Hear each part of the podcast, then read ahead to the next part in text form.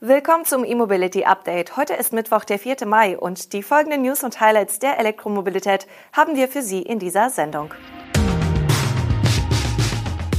Verkehrsministerium plant Mobilitätssofortprogramm. NRW fördert HPC-Ladeparks. BMW und Mercedes verkaufen Schernau. QuantumScape testet Feststoffzellen und Kooperation bei Ladeinfrastruktur. Die Bundesregierung will offenbar ein Sofortprogramm auflegen, um doch noch die Klimaschutzziele im Verkehrssektor zu erreichen. Das Paket soll eine Reihe von Maßnahmen rund um elektrische Lkw, die nötige Infrastruktur und steuerliche Anreize umfassen. Große Überraschungen gibt es aber nicht.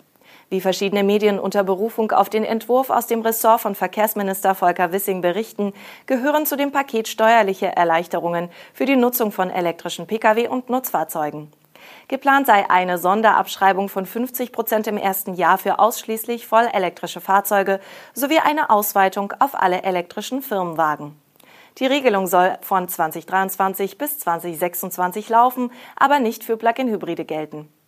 Neben den steuerlichen Anreizen setzt Wissing darauf, die Ladeinfrastruktur auszubauen.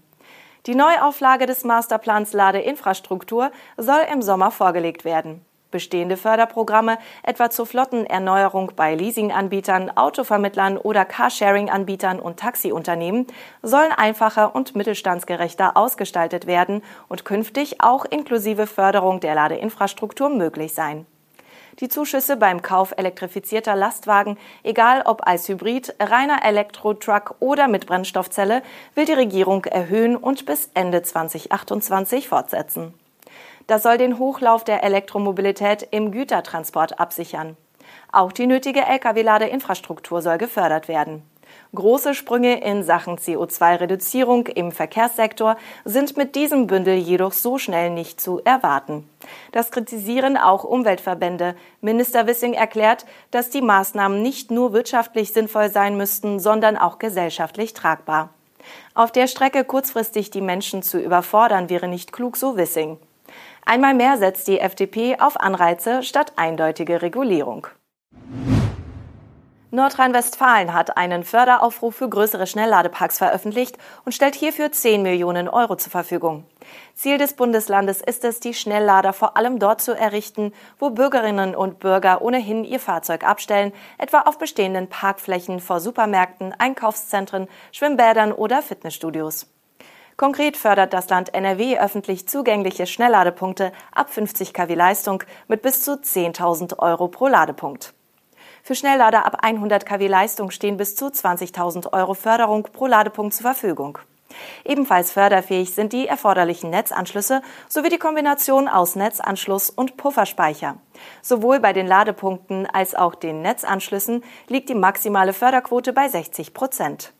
Je Standort müssen mindestens vier Ladepunkte installiert werden, um die Klassifizierung als Schnellladepark zu erfüllen.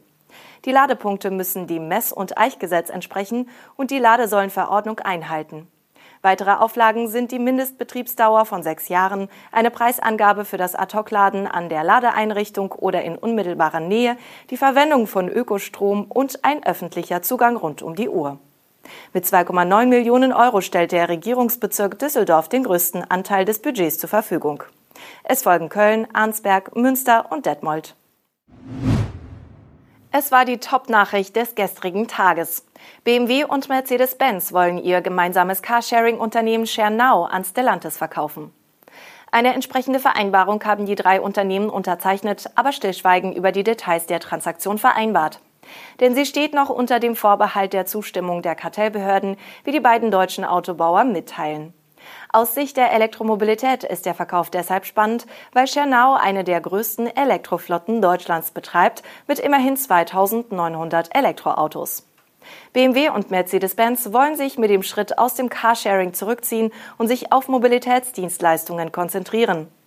Der Fokus liegt künftig auf der Vermittlung verschiedener Anbieter via FreeNow und auf digitalen Dienstleistungen rund um das Laden von Elektroautos bei ChargeNow. Daher ist in der Mitteilung auch die Rede davon, dass Mercedes und BMW ihre Mobilitäts-Joint Ventures gezielt weiterentwickeln. Sie sehen in diesen beiden Bereichen schlichtweg das größere Wachstumspotenzial als beim kapitalintensiven Carsharing. Die abgestoßene ShareNow ist 2019 aus der Fusion des BMW Carsharings DriveNow und dem Daimler Pendant Car2Go entstanden.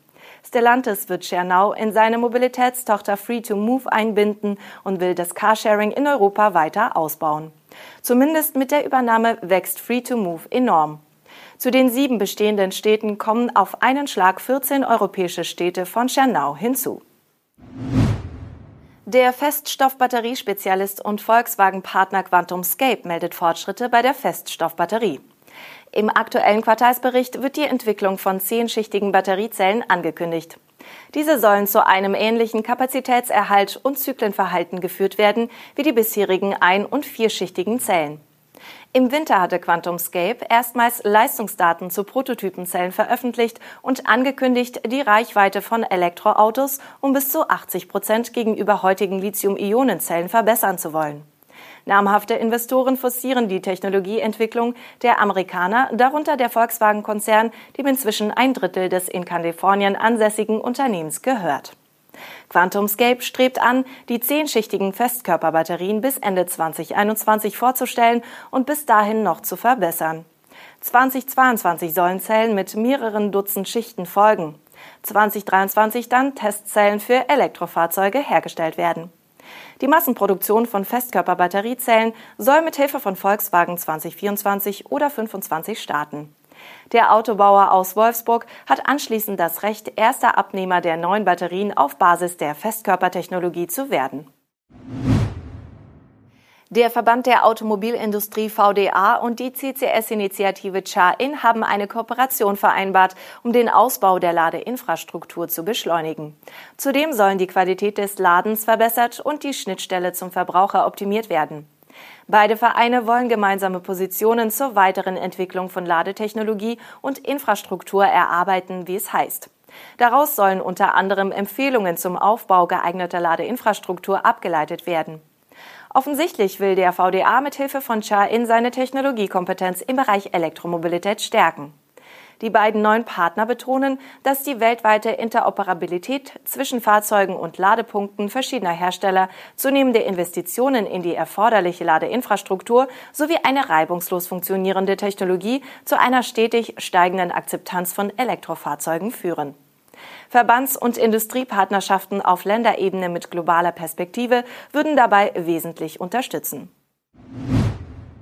So viel aus der Welt der Elektromobilität für heute. Mit unserem E-Mobility Update sind wir am morgigen Donnerstag wieder für Sie da. Bis dahin, machen Sie es gut.